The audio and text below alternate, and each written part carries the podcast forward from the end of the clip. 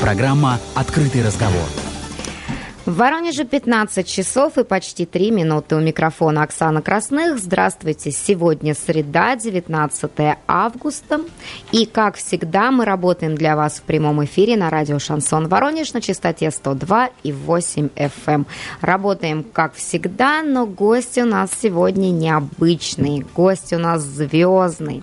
А, в гостях открытого разговора заслуженный артист России, юморист, актер театра и кино, артист разговорного жанра, автор песен и исполнитель, и самое главное, наш земляк Святослав Ещенко. Здравствуйте, Святослав. Здравствуйте, добрый день. И еще самое главное, что выпускник Воронежского государственного института искусств которому, которому сегодня, сегодня да. 49 лет, да, и тогда мы зачитаем информацию. Так же, как и мне, кстати.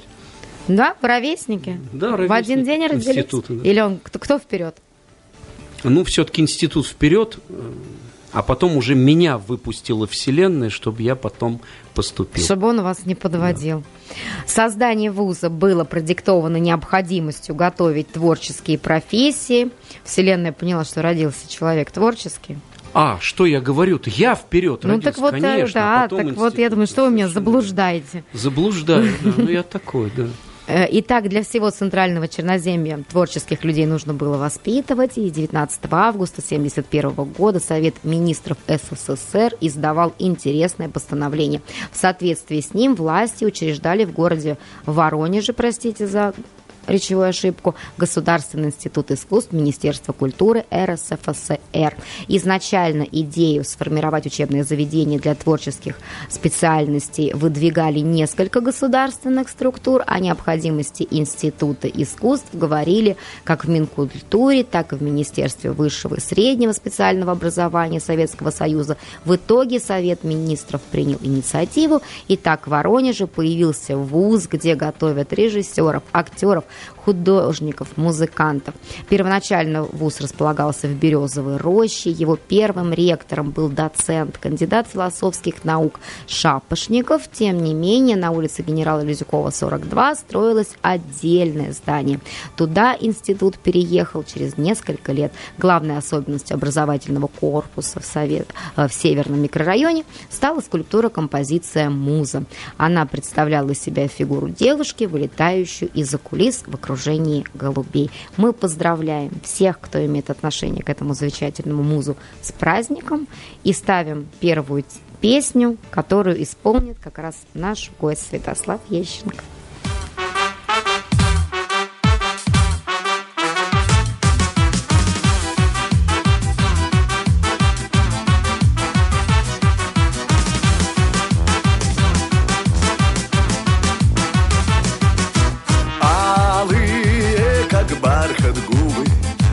Одиночестве томятся Черные, как ночь, глаза опять слезятся. Ты сидишь совсем одна, глядишь киношку Жуть, как хочешь ты сыграть в киношке крошку.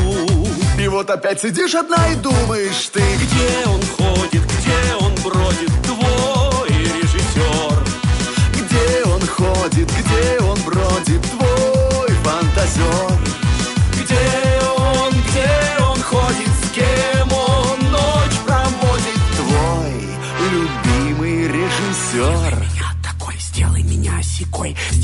большой российской звездой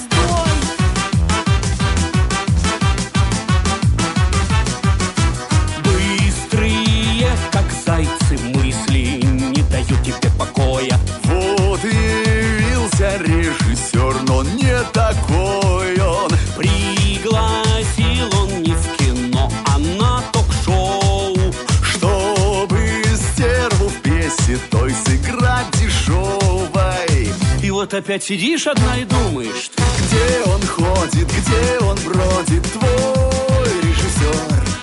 Где он ходит, где он бродит, твой фантазер? Где он, где он ходит, с кем он ночь проводит Твой любимый режиссер? Сделай меня такой, сделай меня осекой Сделай меня большой российской звездой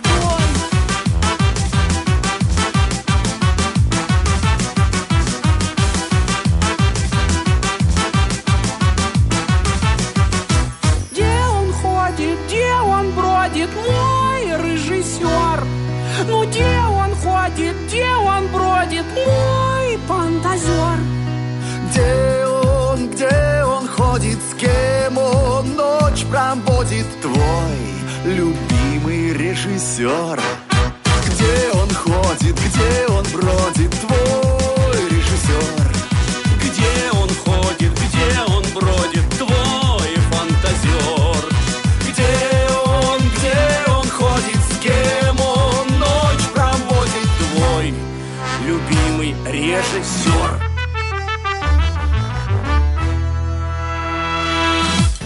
Программа «Открытый разговор». 15 часов и 8 минут в Воронеже у микрофона Оксана Красных. Гость нашего эфира – заслуженный артист России, юморист, актер театра и кино, артист разговорного жанра, автор песен и исполнитель наш земляк Святослав Ещенко. Мы песню сейчас слушали, которую вы исполняли. С кем вы там исполняли? А, Святослав? Да, мы исполняли дуэтом с Дмитрием Нестеровым, который, собственно говоря, написал музыку. А а самое главное, он висит у вас вот сейчас, я вижу его прямо напротив меня. На стене. А, видите, такой стильный парень, на стене его фото, да. Э, Именно здесь, в студии радио «Шансон Воронеж» находится вот мой приятель Дмитрий Нестеров. Я зашел его, увидел, думаю, надо же, здесь он меня преследует. Опередил. Да, просто, видите, видимо, никуда не деться уже. И никуда, никуда мне не деться от этого. Ну, а вы Дима выступаете? очень талантливый, невероятно композитор и исполнитель. Он написал эту песню, предложил нам спеть дуэтом ее, и я немножко поучаствовал в тексте. Вот. И он один из немногих амбициозных исполнителей и композиторов, который а, решил авторство поделить на двоих. Я сказал, боже, да я один куплет только добавил. Нет, все, авторство делим на двоих. Очень порядочный человек. А про что вы там добавили? Какой, какой ваш куплет? Второй куплет там, когда явился режиссер, но не такой он. А правда, что вы как бы и не против э, попробовать себя в качестве режиссера, например, у нас здесь в Воронеже какую-нибудь постановочку забомбить? А, ну, как сказать, я не против, потому что э, я по жизни сам себе режиссер, потому что все-таки состоявшийся, извините за ложную скромность, комик, он не может быть по определению без качества сам себе режиссер. Я, безусловно, э, во время моего творческого пути пользовался. Я плохо говорю сейчас, вы меня простите. Э, такая ситуация у меня сегодня произошла. Зу- Рассказывайте. Не, я расскажу Не землякам, надо. расскажу. Э, Зуб заболел, Так. вот, и меня выручил потрясающий стоматолог в Воронеже. А, Но поскольку он вколол мне анестезию, немножко плохо у меня с артикуляцией на сегодняшний день. Но я, тем не менее, эфир не завалил. Да, вам еще петь Вот. предстоит. Так вот, а, значит, мне в моем творческом пути очень много помогали мои друзья, режиссируя мои номера, в частности, потрясающий человек, декан театрального факультета Института искусств, о котором вы вначале сказали, Сергей Александрович Наточев, мой давний друг, он режиссировал мой номер знаменитый «Тамада на пасеке». То есть не просто я говорил текст смешной, а еще и работал с режиссером. То есть вот я хочу вот эту вот, сказать, славу сейчас воздать моему другу Сергею Наточеву, тем более в этот день, в день рождения института. А при этом, при этом э, любой комик состоявшийся, он сам себе режиссер. Поэтому во мне дремлет режиссер. Конечно, я мог бы поставить все, что угодно. Что прикажете, то и поставлю. Но одно дело, когда сам себя, а другое дело, когда коллектив. А людей, сам себя группа. сложнее. С коллективом Сложнее? вообще не проблема. Ты стань туда, ты сюда, ты так говори, ты сяк. Мне кажется, Во- как вообще я решила, вообще так и не будет. проблема. Вообще не проблема. Мне мои друзья в Москве иногда просят, приглашают в спектакль, говорят, вот у нас тут какая-то неразрешимая сцена, не знаем, как ее играть. Я сажусь, смотрю, и все становится разрешимым мгновенно.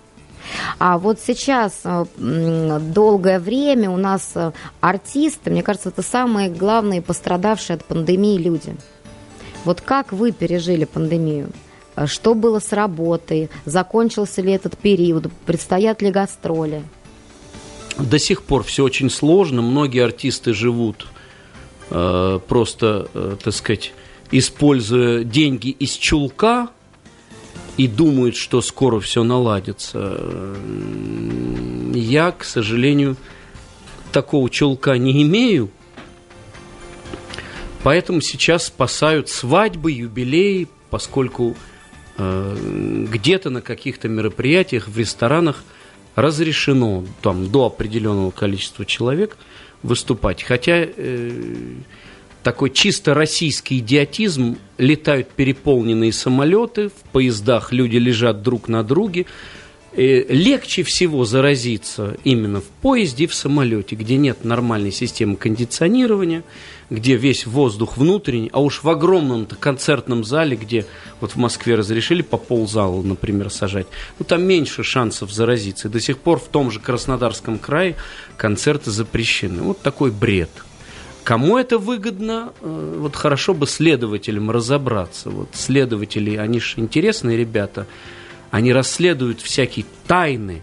Вот Шерлок Холмс, он расследовал, вот кому выгодно запрещать концерты, но при этом разрешать полеты в самолетах и в но поездах. самолеты же, они же тоже пострадавшие были. Смотрите, сколько компаний авиационных разорились буквально в первый месяц. Да я не против, пущай летают, но если мы говорим о реально пандемии, да, вот если мы верим в нее, то я верю, я с маской да, хожу. И значит, во-первых, надо всех посадить и, и заплатить всем по 50 тысяч в месяц, чтобы люди сидели, как это делают в цивилизованных странах, в Чехии делают это. Сослав, у нас выборы сейчас в Воронеже идут. Я предлагаю вам тоже выбираться. выбираться. Жалко, что мы вас сейчас не зарегистрируем уже. Да. Мне. Не, вы хорошая предложительность. Так, по 50 тысяч. По 50 тысяч всем в месяц, и все будут сидеть спокойно на пандемии, да. И все будут прославлять эту власть. Ну, а вот в вашем творчестве это никак э, не отразится, вот эта вот ситуация? Может быть, вы как-то... У меня миниатюр... отразится. Мне 50 тысяч мало, потому что э, мне, например, чтобы купить новый монолог у автора, нужно 100 тысяч заплатить только за один монолог. Поэтому на сегодняшний день, сидя э, в деревне Сенное на вынужденном карантине, вот, на отсидке всегда бывает такое, что открывается вдохновение. Я написал несколько новых номеров сам. Это удивительная вещь. Вот, один номер Что удивительно, называет... у вас чувство юмора э, такое, я вам расскажу, Удивительно уважаемый... то, что я сам написал. Да? Обычно я пользуюсь услугами авторов. Один номер у меня называется «Чипнутый». Ну, расскажете? Прям рассказать, это пол эфира займет. Да? Ну, вкратце могу есть рассказать. Две, человек, две, три минуты. человек, который пошел после того, как закончились карантикулы, он пошел сделать укол для поднятия иммунитета. И вдруг ему расхотелось с друзьями на рыбалку поехать э, посуду он дома помыл. Жена говорит, тебя подменили. Говорит, случайно по башке тебя не били? Он говорит, не, меня только в задницу укололи. И вдруг она говорит, а я глядела видео всю ночь по интернету. Там говорит, что Билл Йейтс будет нам всем чипы вводить, чтобы за всеми за нами следить. Говорит, тебе укол бесплатно сделать, значит, точно чип воткнули. Чип. И вот он начинает анализировать все свои поступки и думает, что это чип – а потом батюшка ему говорит, что это совесть у него проснулась, представляете? Он даже мус, вот вас, вот вас... он даже на рыбалке, куда он поехал с девочками и отказался от их услуг в итоге, он собрал весь мусор, довез до помойки, и у него был шок, когда он увидел пять разноцветных контейнеров. И пришлось весь мусор распределять. Стекло в стекло, бумагу в бумагу и так далее. Совершенно новый номер я э, как, буд... когда уже, я, я надеюсь, когда все откроют, я его исполню со зрителями. А вы на гастроли, кстати, как добираетесь? На самолетах, на, на теплоходах, на поездах? По-всякому. Вот, вот как удобнее, так и добираюсь.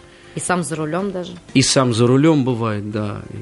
И, и без маски за рулем. А как вы провели пандемию? В Сенном были? В Сенном был, да, в деревне. Чего делали? Огород сажал. Что сажали? Все. Что нынче растет? Все, что можно, посадил, а потом не знаю, зачем я это посадил. Полоть некому, поливать некому.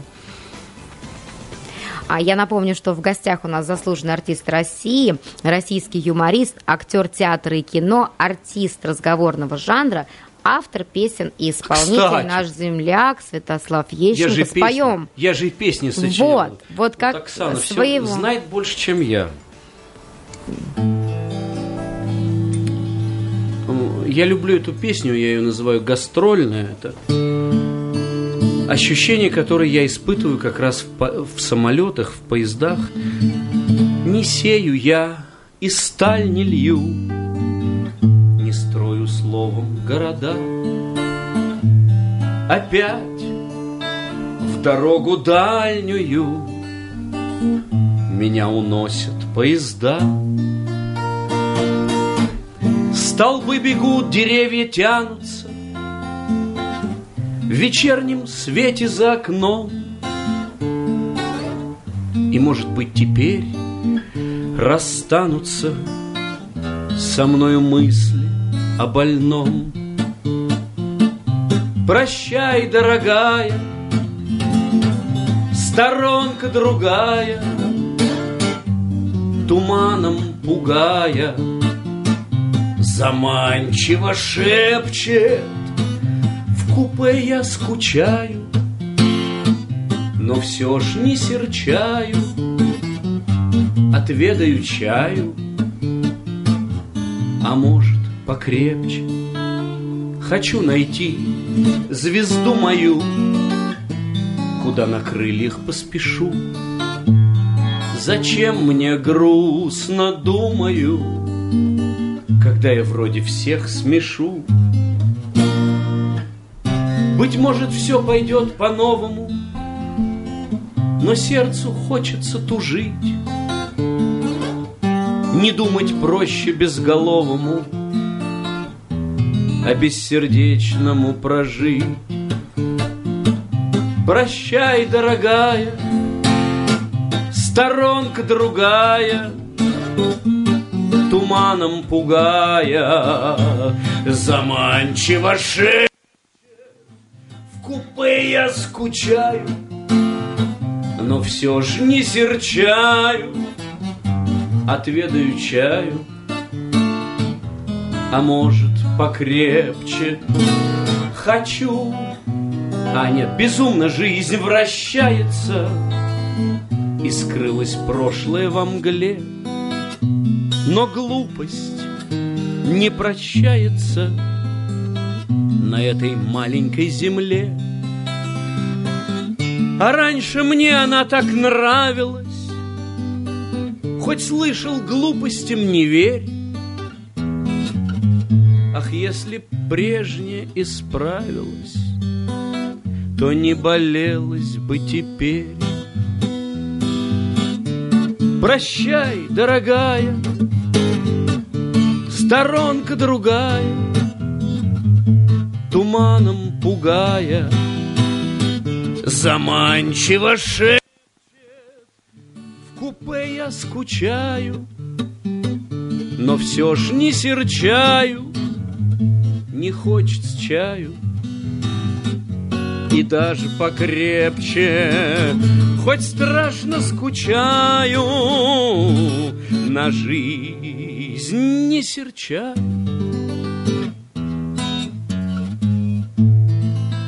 Не надо мне чаю, не надо покрепче. Святослав Ещенко, гость прямого эфира открытого разговора. Заслуженный артист России, российский юморист, актер театра и кино, артист разговорного жанра и автор вот таких замечательных песен. Еще исполнитель, еще и наш земляк. Еще и гитара оказалась тут неожиданно у нас в студии. Рояль в кустах. Рояль в кустах. Причем мне до этого говорили, что лучше не играть на ней, потому что будет дребезжать. Вот мы даем в эфир песни записанные с аранжировкой, все обработано. Лучше так, потому что слушатели привыкли к чистому звуку, а ты будешь тут вот играть по соседям. Ну, извините. Ну, я думаю, что наши слушатели тоже, небось, по... начали бы нам тут названивать и говорить, что у вас тут происходит. А, кстати, они Я не честно- названивают нам? нет? Не, не, тишина, видите. Но я, честно сказать, и даже и телефон-то не объявляю. А, кстати, вы не объявляли телефон, да? Да, у нас есть наши постоянные слушатели, наши телефоны у них в WhatsApp забиты, они нам присылают вопросы туда, а вот когда такие интересные гости, вот я как жадная ведущая, никому Не не, даю им возможности звонить, вопрос, да, представляете, и даже вот и не скажу никому телефон, по которому можно к нам дозвониться. А я пришла в студию за час до эфира, смотрю, стоит гитара, и никого нету. То есть я она действительно пришла раньше вас. Правда, что ваш сын пошел по вашим стопам и тоже учится на творческой профессии? Я бы э, так, э, так сказать, э, ну, эту информацию особенно Не рассказывал никому? не то, что не рассказывал, не обсуждал, потому что мой сын, он выбрал абсолютно сам свой путь. И Если я сейчас начну говорить, что он пошел в творческий вуз, все скажут, ну, это папа надавил. А вот абсолютно никакого давления. Папа по жизни пытался его э, вытащить на сцену, поскольку он скрипач. Он э, с первого класса занимался скрипкой. И он не любил выступать вообще. Он хотел пойти на обществознание в МГУ. Его классный руководитель, потрясающая женщина, она педагог по обществознанию. Ирина Игоревна. Э, И когда он ей сказал, что общага – это не мое, она сказала, хорошо, я тебя не заставляю, но что-то ты должен выбрать в своей жизни. Не знаю, что сказал мой парень, и можете себе представить, 11 класс, Новый год, она его заставляет спеть песню на вечере, он поет, производит фурор, и с этой песней он поступает в ГИТИС. Сам. Ничего себе. А, то есть это его выбор ленивый такой. Я бы не сказал, что это прям вот, ну, ну вот пока так. Пока на сегодняшний день так.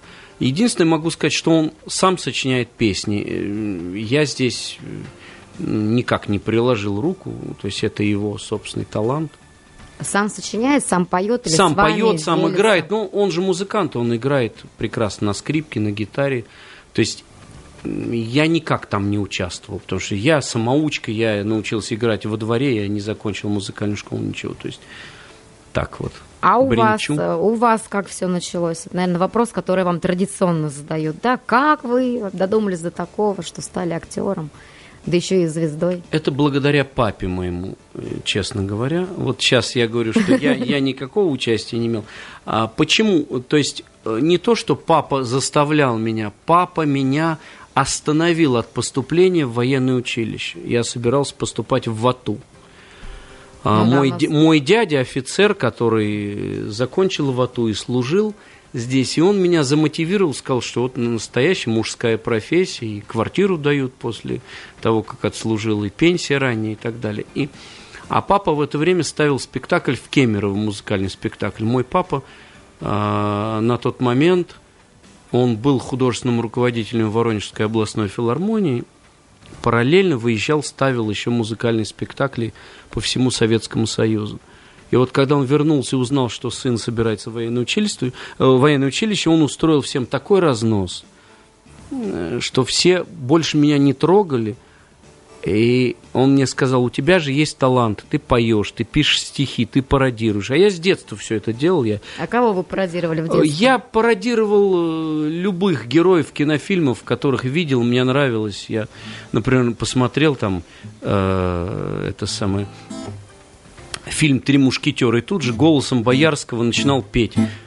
На волоске судьба твоя, враги полны отваги, но слава Богу есть друзья, но слава Богу есть друзья, и слава богу, у друзей есть шпаги. Когда твой друг в крови, алягерком, алягеро, когда твой друг в крови, будь рядом до конца, ну и так далее. Я бизнес нам придумала. Да? Да. Вы кого еще можете говорить? Мы можем с вами звонить, сами понимаете.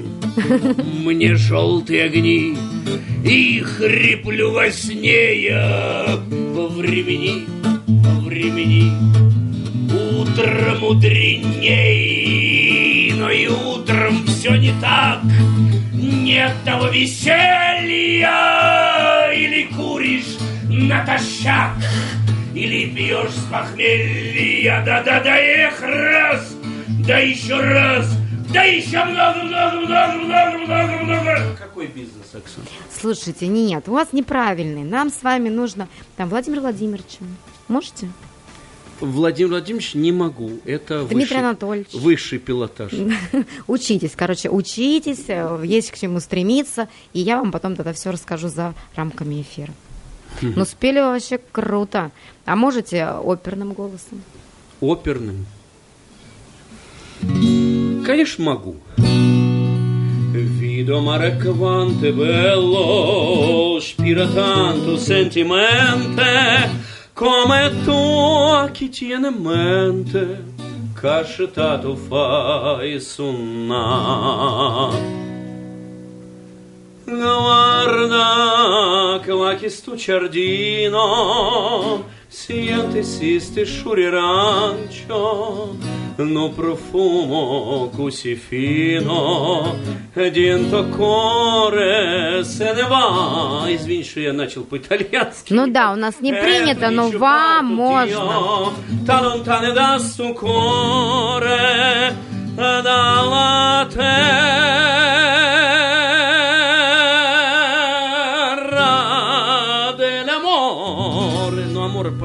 да? Любовь. Я переводить могу. Дальше будет, э, он просит ее вернуться в Соренто.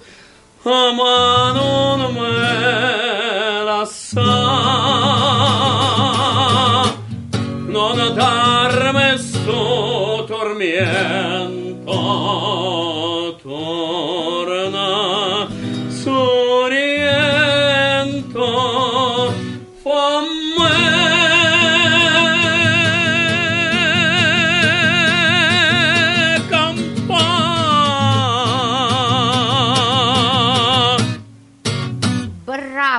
И если кто-то подумал, что он сейчас находится в театре оперы и балета, а нет, нет, нет, вы слушаете «Шансон Воронеж», работаем мы для вас на частоте 102,8 FM в прямом эфире, и в гостях у нас Святослав Ещенко. Кстати, Оксан, это элем... вот представляете, ля скала, все рукоплещут, а это элементарные частушки.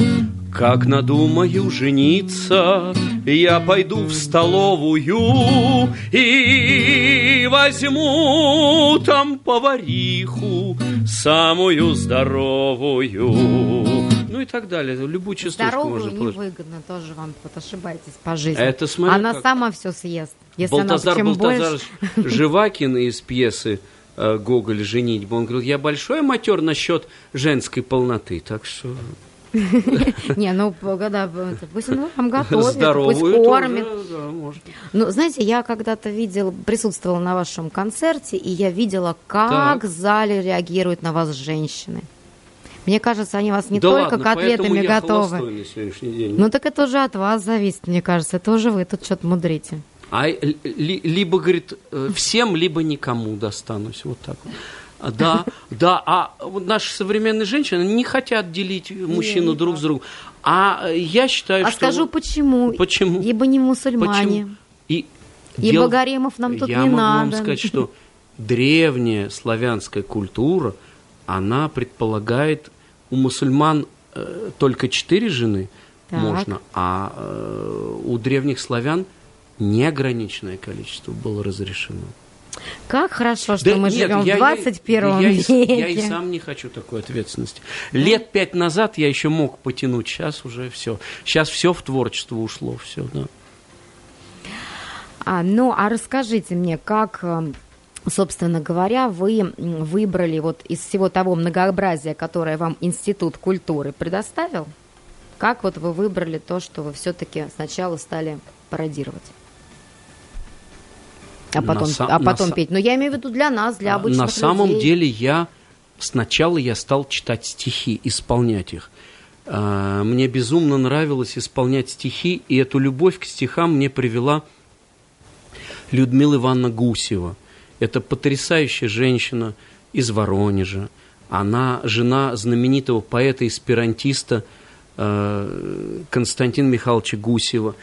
И вот у нас в школе в 17-й в юго-западном районе был музей, музей поэта Гусева. И вот его, вот я ее сравниваю с Еленой Сергеевной Булгаковой, которая вот была, знаете, как муза великого писателя, поэта. Э, И вот э, Константина Михайловича не стало, а Людмила Ивановна, она относилась к нему как к живому. Вот это, это удивительно.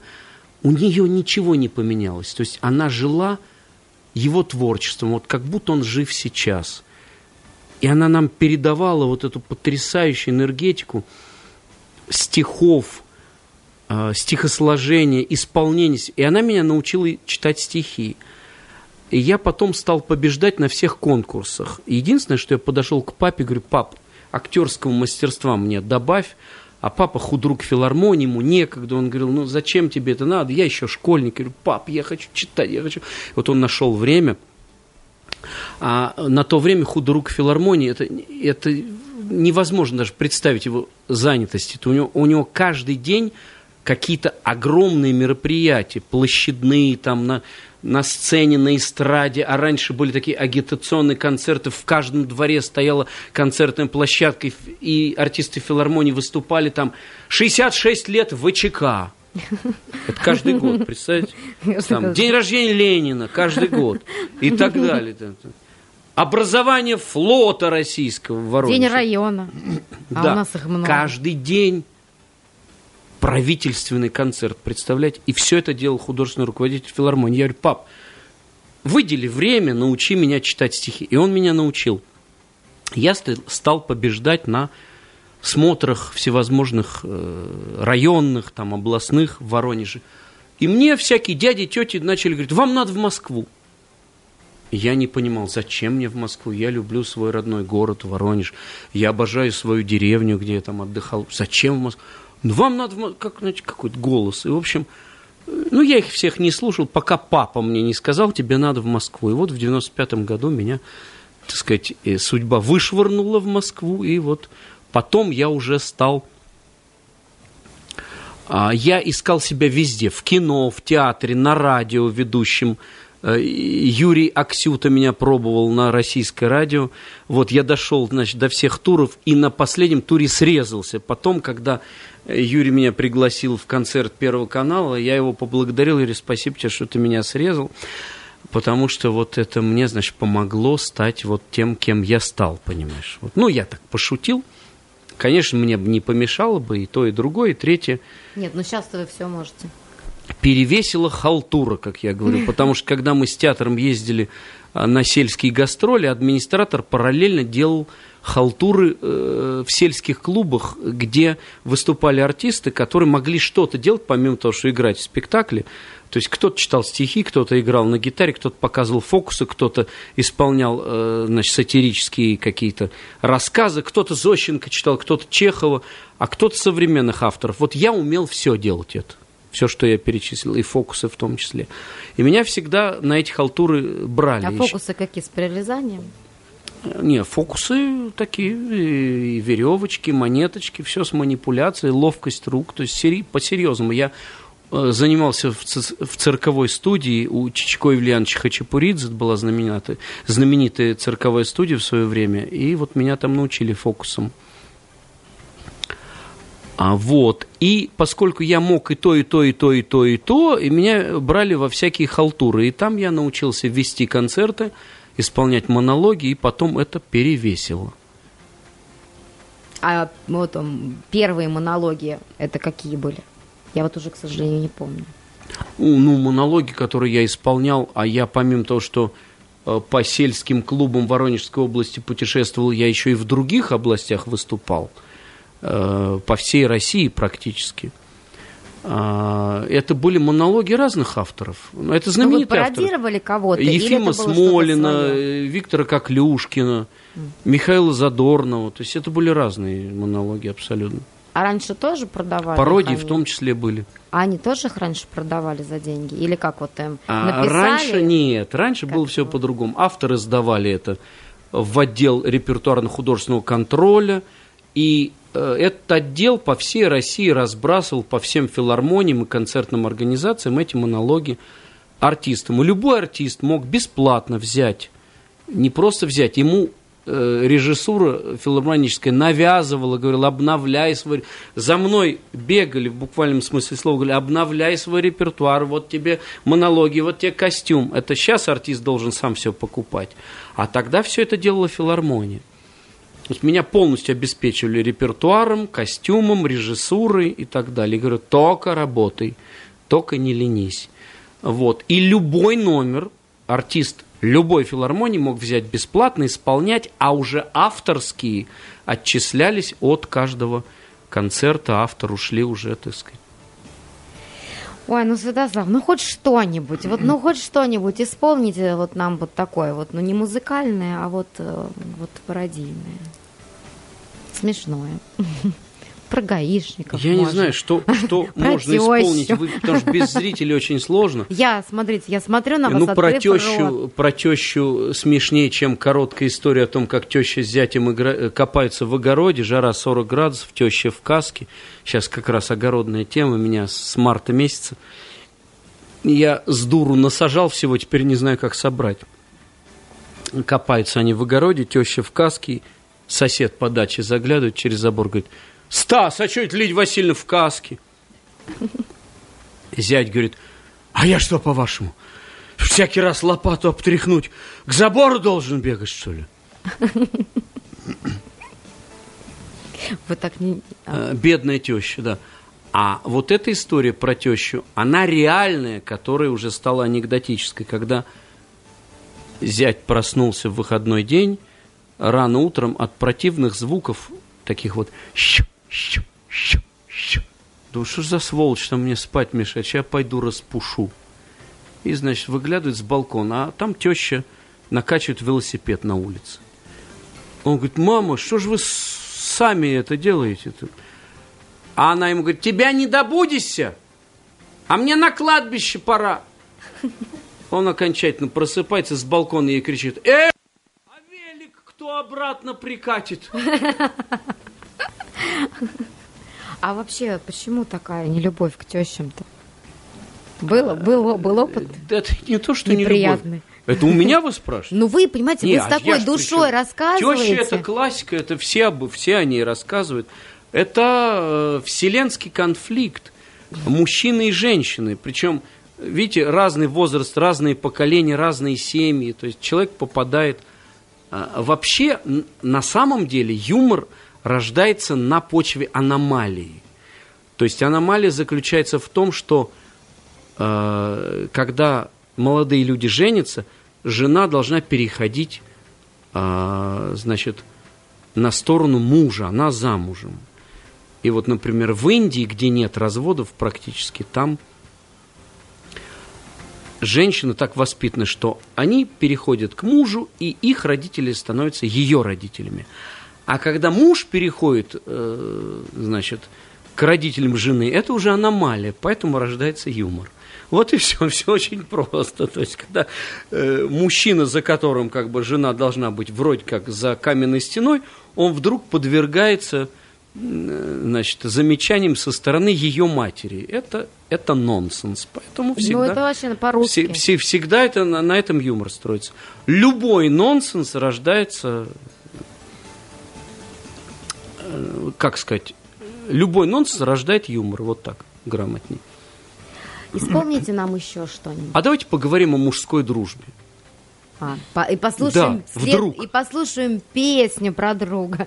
Да, нужно. Я просто что резко, утомила, ре- надо резко отдохнуть. с тещей перескочить на мужскую дружбу. Да, слушаем песню «Друг» в исполнении Святослава Ещенко. И не переключаемся Это впереди. когда я с друзьями сидел, вдруг раз мы ее записали неожиданно. Слушаем.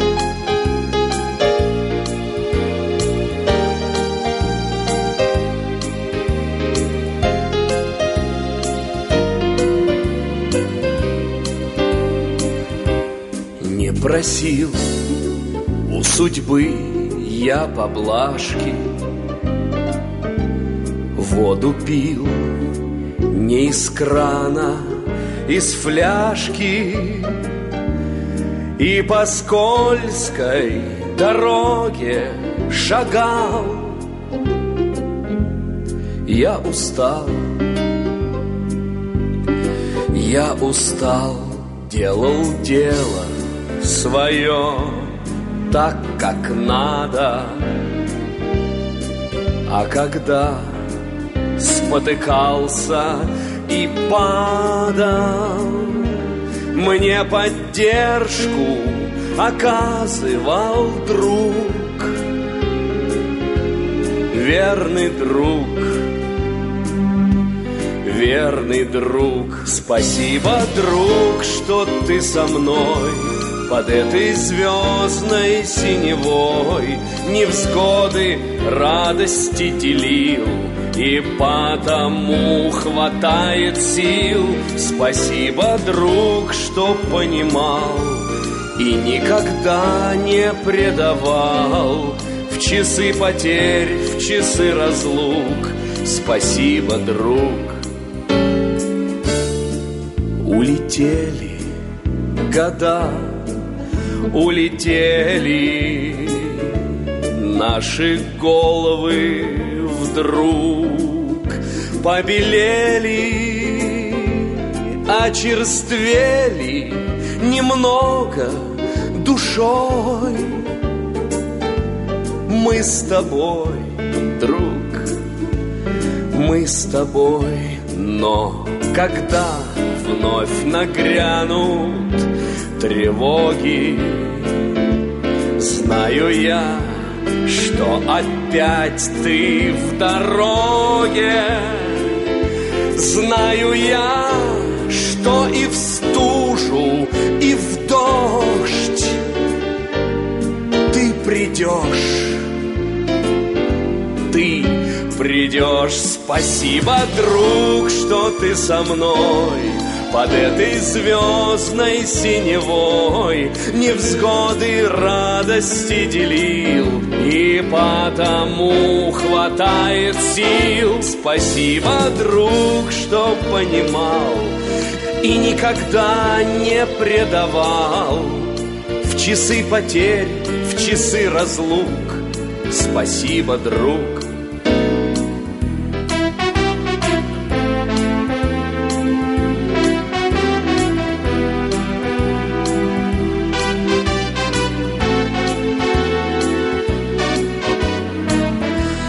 'Спасибо, друг, что ты со мной Под этой звездной синевой. Невзгоды радости делил И потому хватает сил. Спасибо, друг, что понимал И никогда не предавал. В часы потерь, в часы разлук. Спасибо, друг Спасибо, друг. Спасибо, друг. Программа «Открытый разговор». 15 часов 45 минут в Воронеже. У микрофона Оксана Красных, а гость открытого разговора – заслуженный артист России, юморист, актер театра и кино, артист разговорного жанра, автор песен и исполнитель, наш земляк Святослав Ещенко.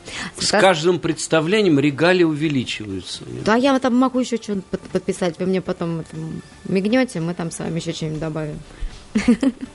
Но на самом деле нет. Все у нас по-честному. А, Святослав, а вот вы с друзьями вообще как время проводите? Песни Кстати, поете, вот на огороде песню, песню которую сейчас, проз- которая сейчас прозвучала, мне подарили друзья. В свое время они мне сказали, тебе нужно петь. А я особенно так э, не развивал этот дар, да. Сейчас я пою лучше, чем даже вот, когда вот эта песня звучала, как мне кажется. И э, два замечательных человека, это композитор Быков и Дюнин поэт.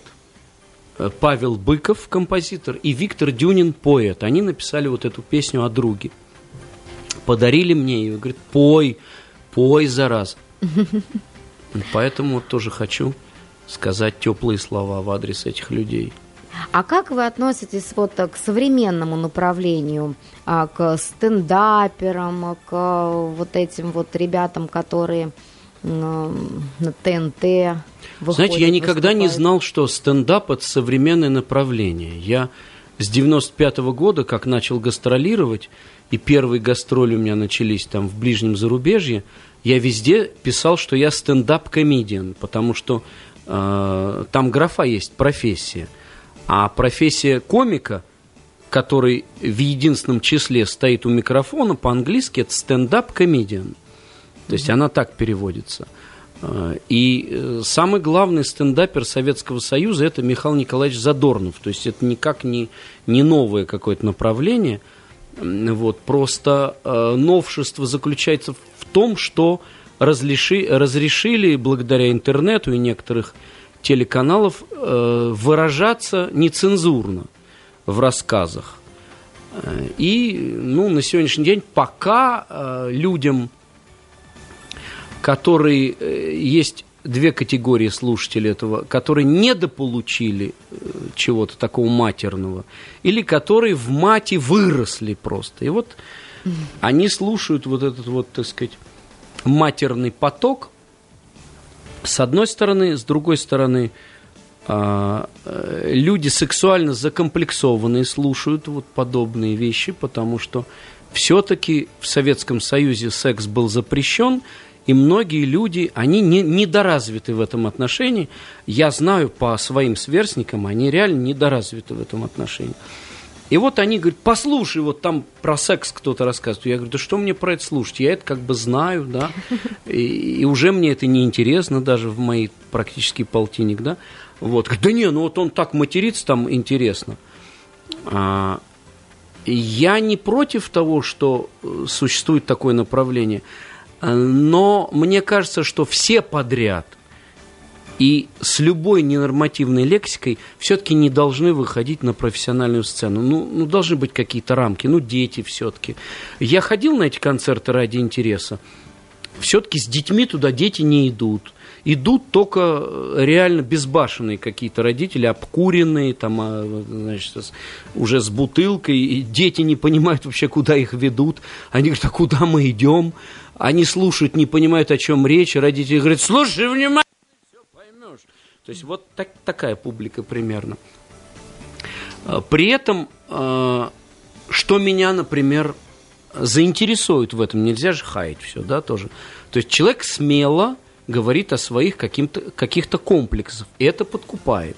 Он говорит, вот я такой, вот я, у меня там про, проблемы с женщинами. Он смело, стендапер говорит об этом. Или выходит девушка, говорит, меня зовут так-то, и у меня нет сисек. То есть ха-ха-ха. Да вообще умереть можно. Умереть не встать, да. А ну, тут вот она, всем она, а вот да. она так смело об этом говорит, да. То есть тоже какой-то вот, ну, ну что-то в этом есть, да. Искренность какая-то, которой не хватает. Же вы реально думаете, что они прям Этой вот э, искренности, что нет, я скажу, потому что должно быть разноарбузие везде. Этой искренности не хватает на наших государственных каналах. Потому что тот канал, на котором идет программа «Аншлаг» там, или «Петросян Шоу», вырезают все, делают такое обрезание. Даже слово «президент» вырезают. Им говорят, ну мы... Этого-то святого ну, человека Да, мы говорим, ну что? мы не над нашим президентом шутим, а над президентом Америки. Нет, на всякий случай мы вообще слово президент кабинизируем. Ну, в смысле, вырежем. Цензура на уровне безумия, понимаете? Поэтому, конечно, людям хочется какой-то открытости, искренности. И интернет для этого целое поле. То есть там можно говорить, что хочешь. Это другая крайность. Одна крайность запрещает все подряд, безумие полное, потому что на самом деле э, нормальной власти выгодно, чтобы ее критиковали.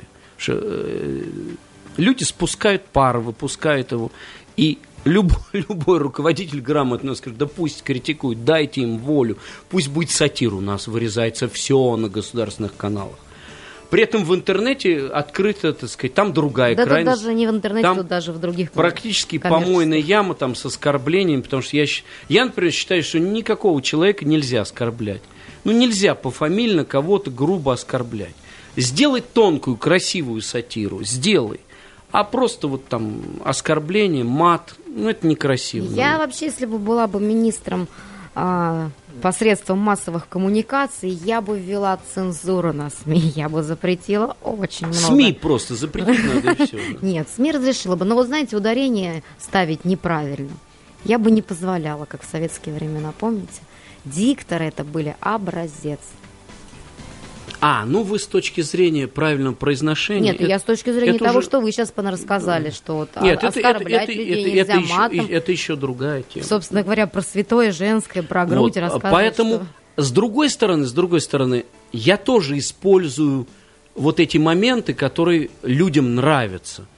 А, Я вот, например, сейчас посетил свою любимую деревню, да, мне там делать нечего было, и я задал вопрос женщине, которая раньше была председателем колхоза у нас. И я дурацкий вопрос ей задал о той закомплексованности. Я говорю, тетя Валя, скажи, правда, что в Советском Союзе не было секса? Она мне говорит, чего не было? Я говорю, ну, секса. Ага. Скажи, что, что самогонку не гнали. В городе, может, его и не было, брехать не буду. А у нас-то тут кого стесняться? И она мне рассказала истории, ну, стендап отдыхает просто, понимаете? То, что она мне... Я просто вот нужно передавать то, что она... Кстати, все без мата. Она говорит, Ван Вановича видал? Старичок, ему там 80 с лишним лет. Говорит, погляди на него, сидит старый пенек, семечки плюя. Говорит, понятное дело, у него зубы хорошие, унук подарил к Новому году. Вот он и сидит. А он шлындал. Слово шлындал вам понятно, да? Да, да, Чего ж ты, он же, же по соседним деревням шлындал, он же у нас был этот сексовый символ. Ну, а сейчас чего? Символ-то остался, конечно, он уже без всякого секса. То есть это перлы, понимаете, человек... Вот, вот, Вот зачем, вот зачем вам авторы нужны за бешеные деньги? Ну, все, и всё. все нужно. И Валентину Ивановну мы цитируем, и авторы пишут, и сами мы пишем. Все. В моем сольном концерте есть все. И народный стендап, и все, что написано авторами, и все, что написано мною, и пою даже там. Вот у нас э, неумолимо летит время эфира, остается все меньше и меньше времени. Вы тут э, так много вот у вас в творчестве грустных песен, а веселые есть что-нибудь под занавес? Ну, у меня исполнить? всякие есть. Веселые песни, хулиганская. Я люблю хулиганские веселые песни. Давайте. Давайте вот это спою.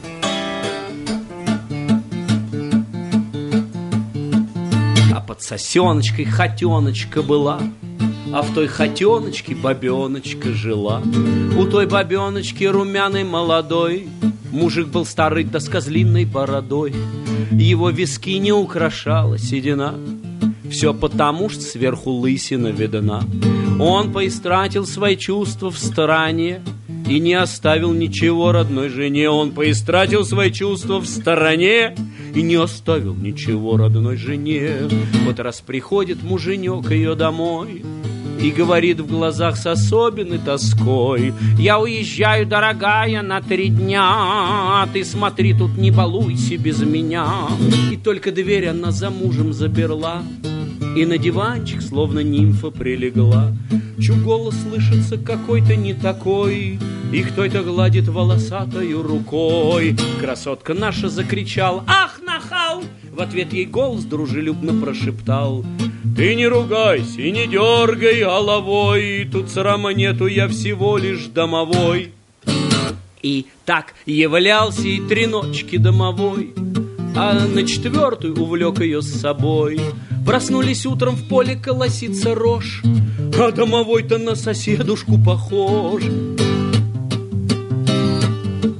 А домовой тут на соседушку похож Кто старый лысый, да еще к тому же слаб. Не оставляйте без присмотра ваших баб. А коль оставил дядя жалоб на него и Когда в хотенке заведется домовой тарара тац тац тац тарара тара. Не оставляйте без присмотра ваших баб Но это вот прям песня похожа на какую-то старую дворовую. Мне даже А это и кажется- есть старая дворовая песня, да? Так, вы что с ней сделали? А Текст Она- переделал. Я сделал э, с точки зрения юмористики неожиданный финал, потому что в том варианте дворовой песни сразу говорилось о том, что у нее был парень, который к ней захаживал, а в моем варианте неожиданно она так и не поняла, что это сосед, это был домовой. Кстати, Витя, это, это по сути анекдот. Анекдот тоже на классическую тему. Э, муж с командировки возвращается раньше времени, жену на пороге отталкивает, прямиком в спальню, шифонер Настя шхо... Фу, голос из-под одеяла, да здесь, я здесь. Слушайте, ужастик какой, я даже не знала такой анекдот.